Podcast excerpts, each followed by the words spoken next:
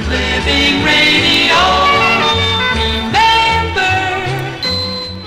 Sind wir auf Sendung? Hallo Freunde draußen an den Spielgeräten, an äh, den Radiogeräten und natürlich hier am Bildschirm, wo immer ihr seid. Willkommen zu einer weiteren Metal Story, Jahrgang 1984 und 1984 gilt als einer der besten Jahrgänge der ganzen 80er Jahre, die ja sowieso schon hervorragend waren von hinten bis vorne.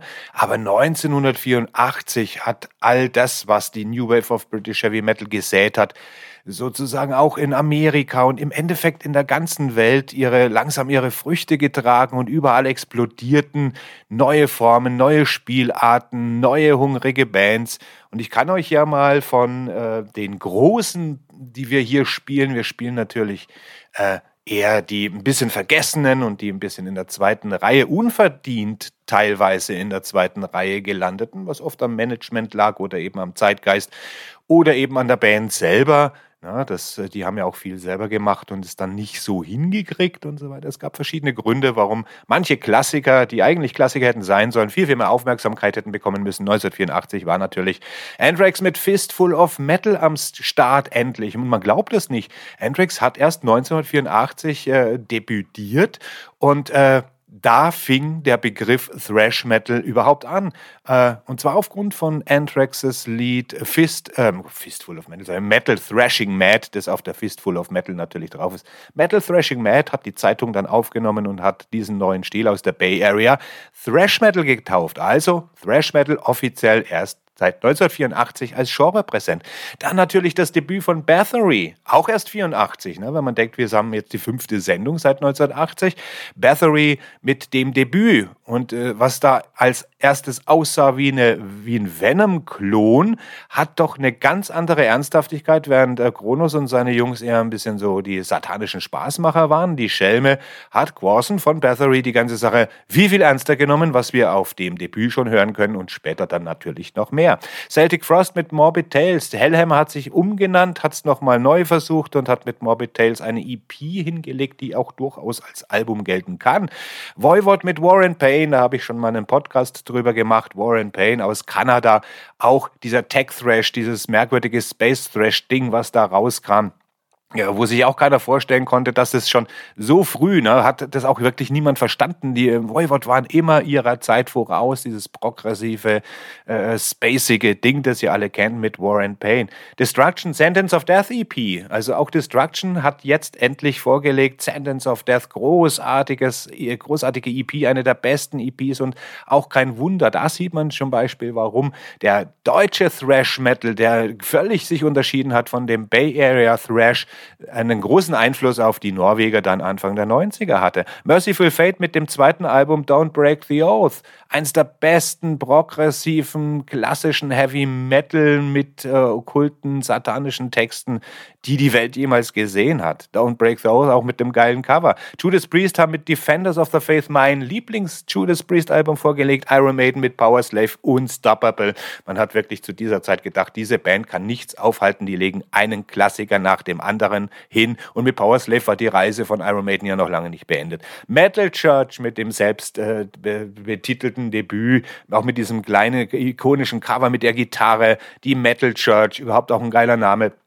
Und irgendwie konnte sich Metal Church zu der damaligen Zeit noch nie entscheiden, wollen sie Thrash Metal sein oder wollen sie auch, ähm, eine Rolle spielen im amerikanischen Power Metal. Das ist auch immer so ein Hybrid geblieben, aber dieses erste Album von Metal Church ist von der Band selber unerreicht. Eins der besten Alben überhaupt. Wir haben Metallica mit Ride the Lightning natürlich, also wir zählen hier einen Klassiker nach dem anderen auf und die kamen alle 1984 raus. Musik für die Ewigkeit. Ride the Lightning natürlich. Metallica hat sich noch mal ein bisschen aus dem beschleunigten New Wave of British Heavy Metal verabschiedet verabschiedet und haben wirklich ihren Stil äh, gefunden mit Ride the Lightning. Dio hat mit The Last in Line ein weiteres großartiges Album vorgelegt und auch die Reise des kleinen Mannes, der von Regenbogen und Schwertern und Jungfrauen im Turm spricht, war da noch nicht zu Ende. Also ihr seht, da hat sich wahnsinnig viel getan und das ist jetzt nur eine kleine Auswahl. Man könnte jetzt, ich könnte jetzt wirklich eine Stunde lang weitermachen, einfach nur die Klassiker aufzuzählen und dann sind wir noch gar nicht bei den Bands, die äh, zwar nie den großen Sprung geschafft haben, das ist ja das, worauf wir uns hier spezialisieren,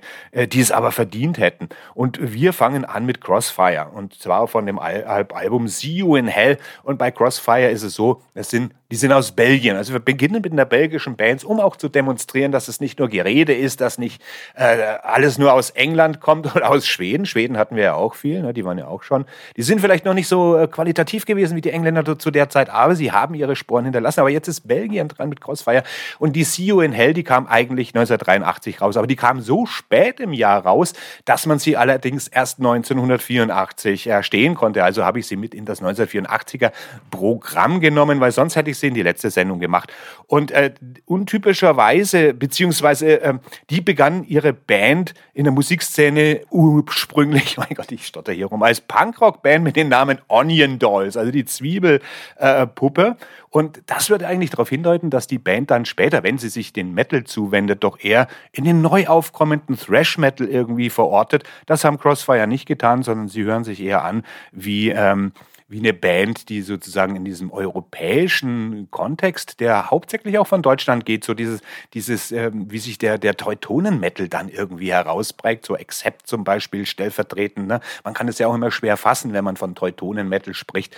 Äh, Teutonen-Thrash, Teutonen-Metal, der Power-Metal, der europäische, der hier ja auch mitgeprägt wurde. Während die einen Bands eben extremer wurden, die Sachen ausloteten, wie dann Celtic Frost und so weiter, Bathory, die immer weiter die Grenzen weiter schoben, gab es dann in im mittleren Bereich dann auch Bands, die ein bisschen so auf das Kommerzielle schielten. Ich weiß jetzt nicht, ob das auf Crossfire zutrifft, aber wir hören jetzt von See You in Hell, bevor das Gequatsche hier endlos weitergeht. Magnificent Night!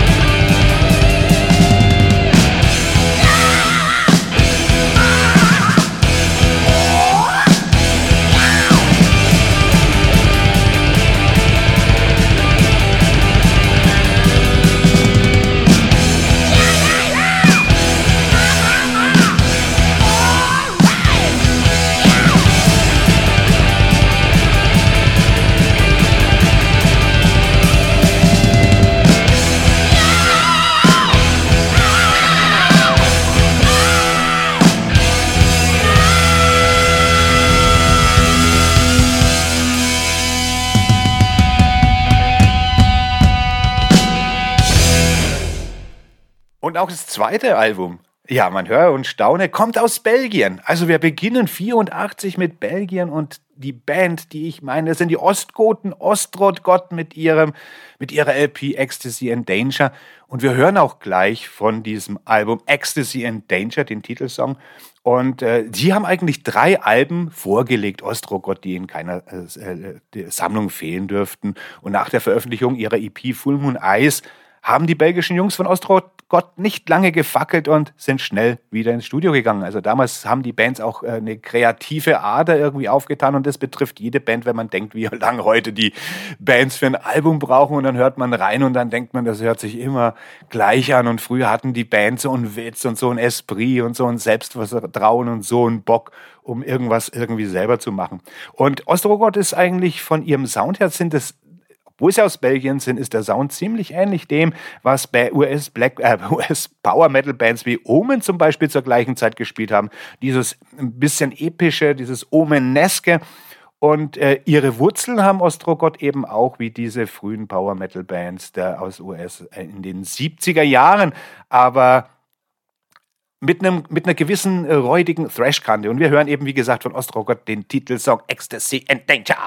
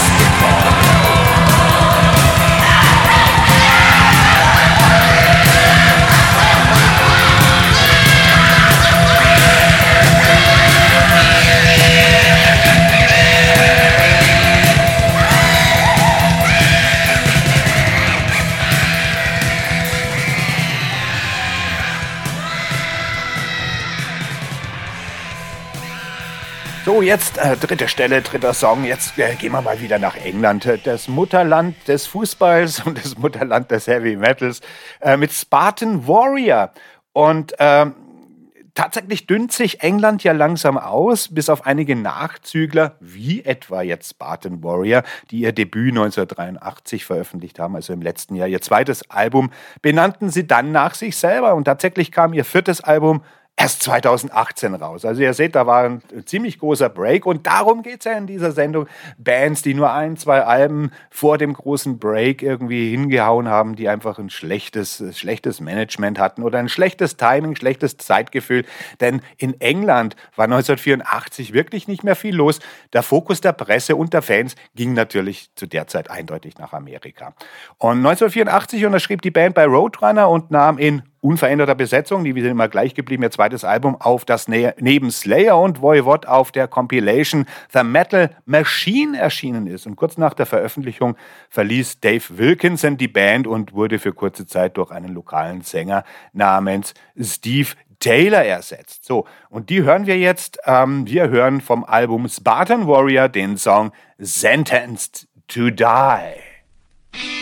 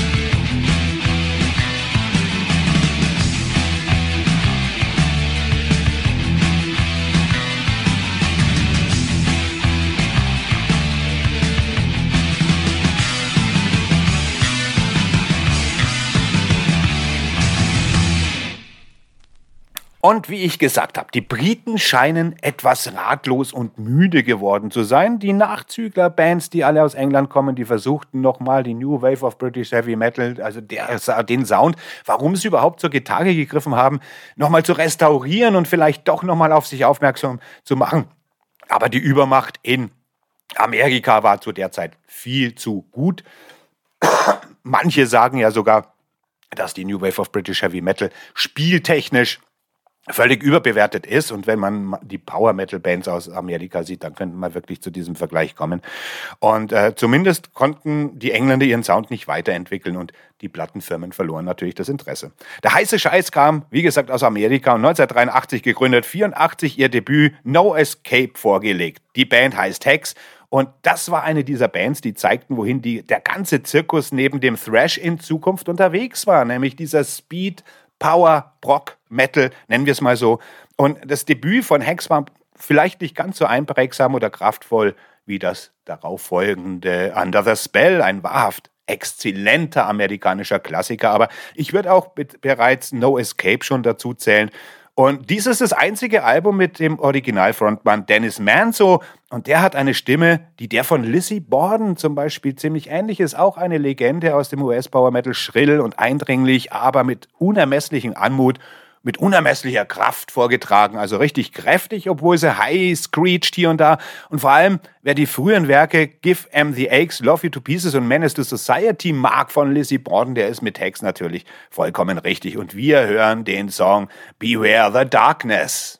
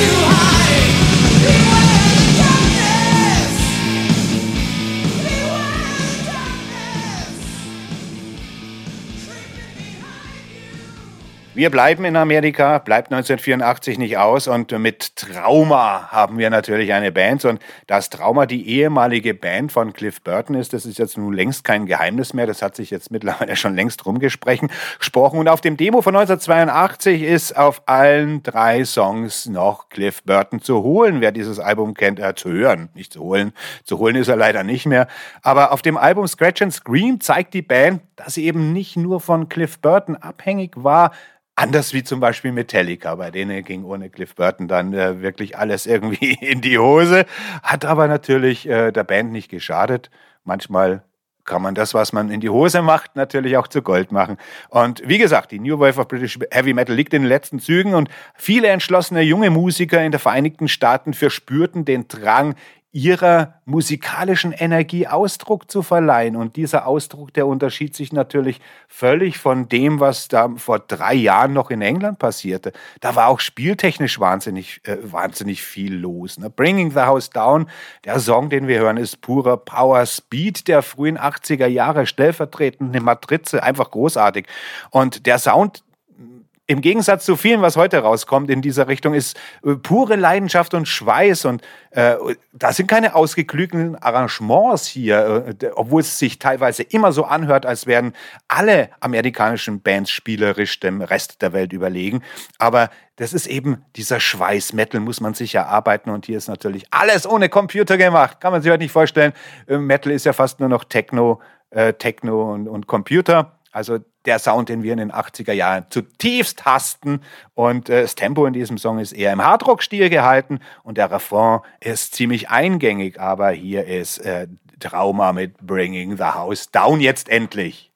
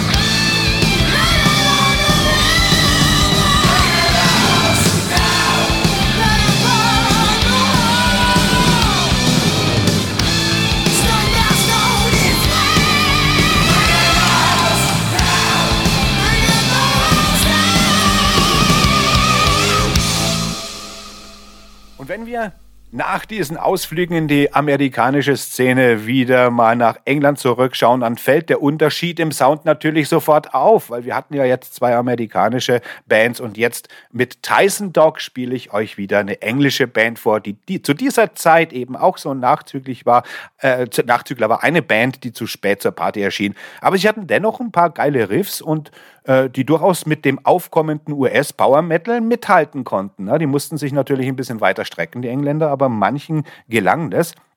Und die, die, die, die Produktion der Engländer war halt einfach auch nicht kraftvoll genug. Da hatte man in Amerika schon längst die Nase vorn. Und obwohl das Debüt, Debüt Beware of the Dog immer noch ein altes New Wave of British Heavy Metal Gefühl hat, könnte es sogar auf einer schwereren Power Speed Metal Platte aus einem späteren Jahr bestehen. Und das ist auch der Grund, warum ich Tyson Dog mit hier reingenommen habe.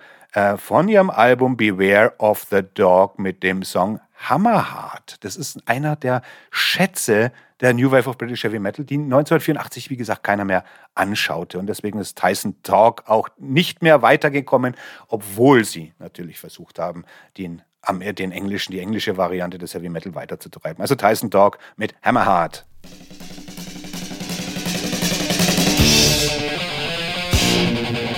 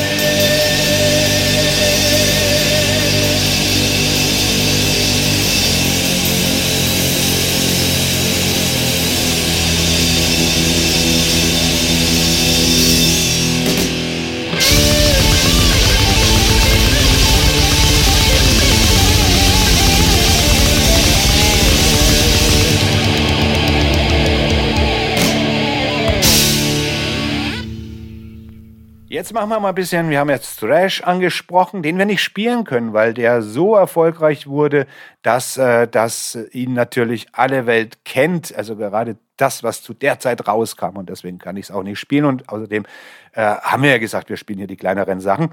Aber Jetzt kommt mal ein bisschen Glam. Aber wenn man an Glam denkt, dann denkt man vielleicht an irgendwelche keine Ahnung, T-Rex-Sachen. Und darum geht es jetzt hier nicht. Ich spreche von Black Lace. Und Black Laces Album Unlaced ist ein wahres, verlorenes, kleines Juwel. Ich bin zum Beispiel kein Glam-Metal-Hörer oder kein Glam-Rock-Hörer und ich kann euch dieses Album nur wärmstens erfahren. Also habt keine Angst vor diesem Begriff Glam-Rock.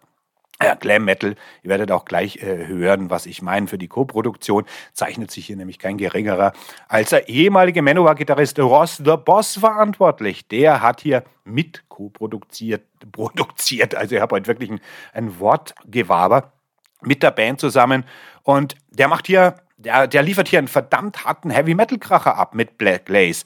Alles in allem zeigt diese Veröffentlichung eine Band, die verdammt vielversprechend war zu der Zeit und viel Abwechslung geboten hat. Ganz zu schweigen von der verdammt guten Frontfrau Marianne Scandif Scandifio mit einem, die hat eine beeindruckende Stimme und geht nicht in diesem Female-Einheitsbrei unter. Die ist wirklich großartig und äh, auf diesem Album ist jeder Song vollgepackt mit, mit Leads und Solis von Carlo Fragnito, der damals definitiv zu einer der besten Schredder, äh, Metal-Schredder, Heavy-Metal-Schredder der Szene zählte, aber eben auch nie hochkam. Wenn du mit deiner Band nicht erfolgreich wirst, dann bist du als wirklich großartiger Einzelkünstler vielleicht, wenn du dann danach nicht mehr anschließen kannst, irgendwie auch weg vom Fenster. Wir haben Black Lace vom Album Call of the Wild mit, ne Quatsch, umgekehrt, der Song Call of the Wild vom Album Unlaced.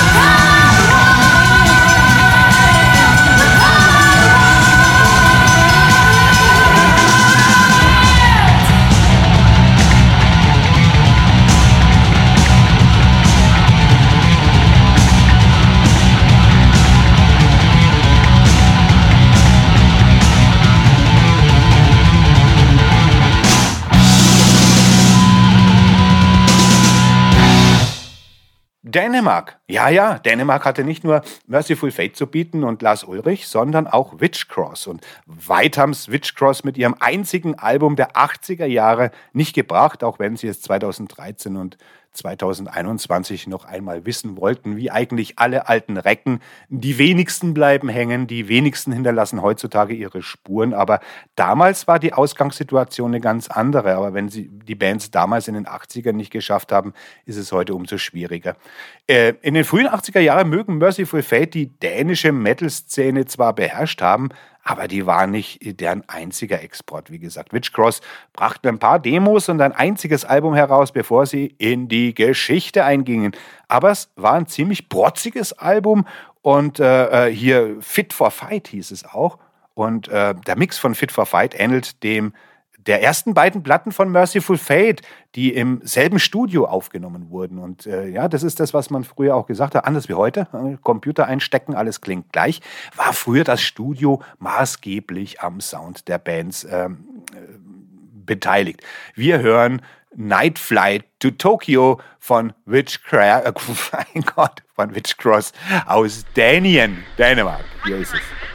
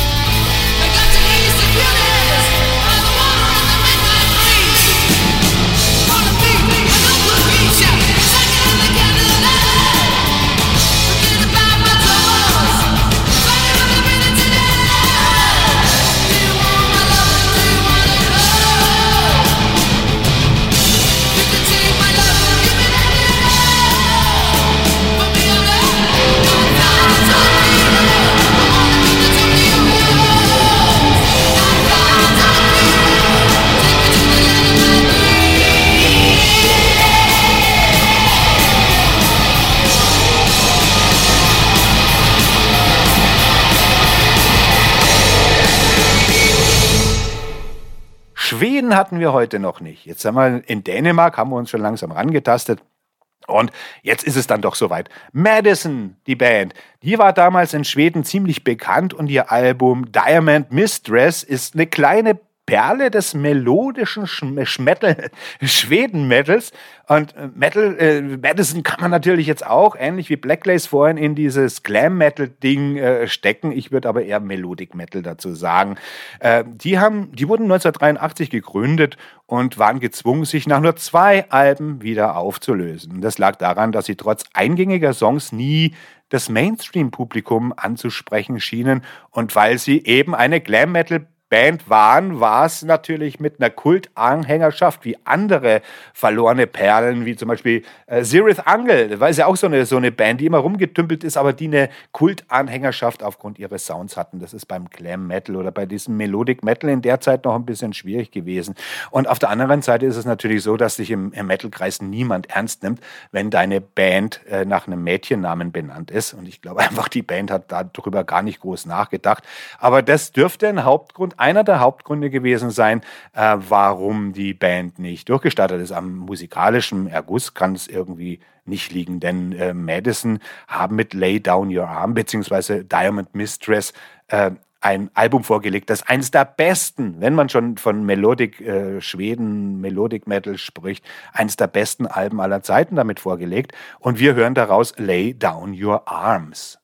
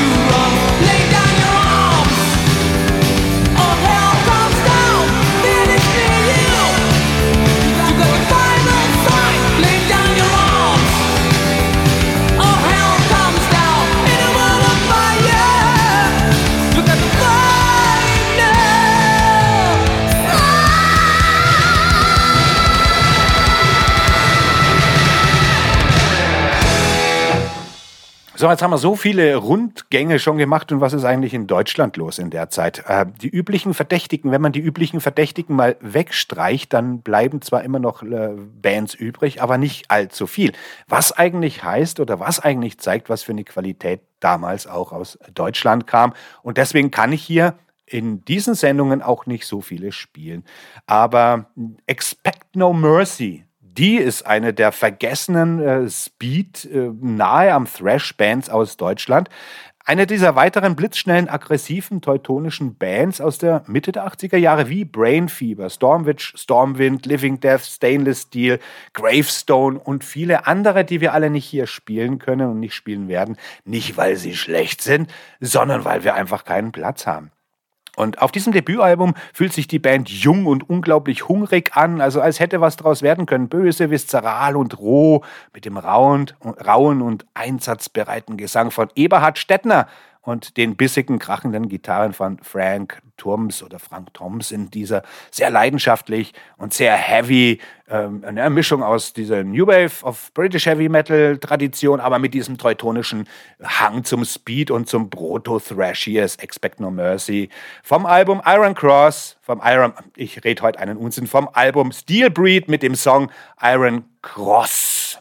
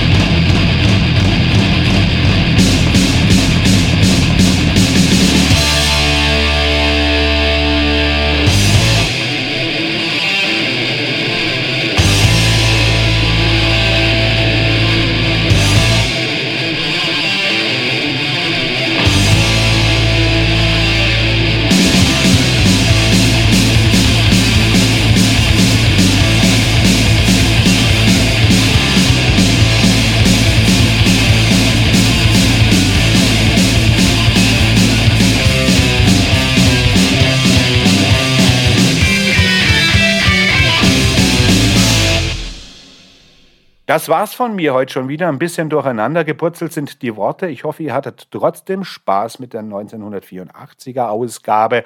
Und ich werde natürlich für, für die Patreons werde ich nochmal eine kleine Sendung nachschieben, denn 1984 ist was passiert. Da will ich auch drüber reden. In vier Songs, wie gesagt, bei den Patreons. Ihr könnt euch noch auf was freuen. Der Rest wir sehen uns, wenn ich mit der 85er Ausgabe fertig bin. Es kann jetzt ein bisschen länger dauern. Ich muss jetzt privat bedingt eine kleine Pause einlegen. Aber wir hören und sehen uns. Ansonsten kümmere ich mich hauptsächlich auch, wenn ich wenig Zeit habe, um die Patreons. Ihr habt euch wohl und keep on rocking.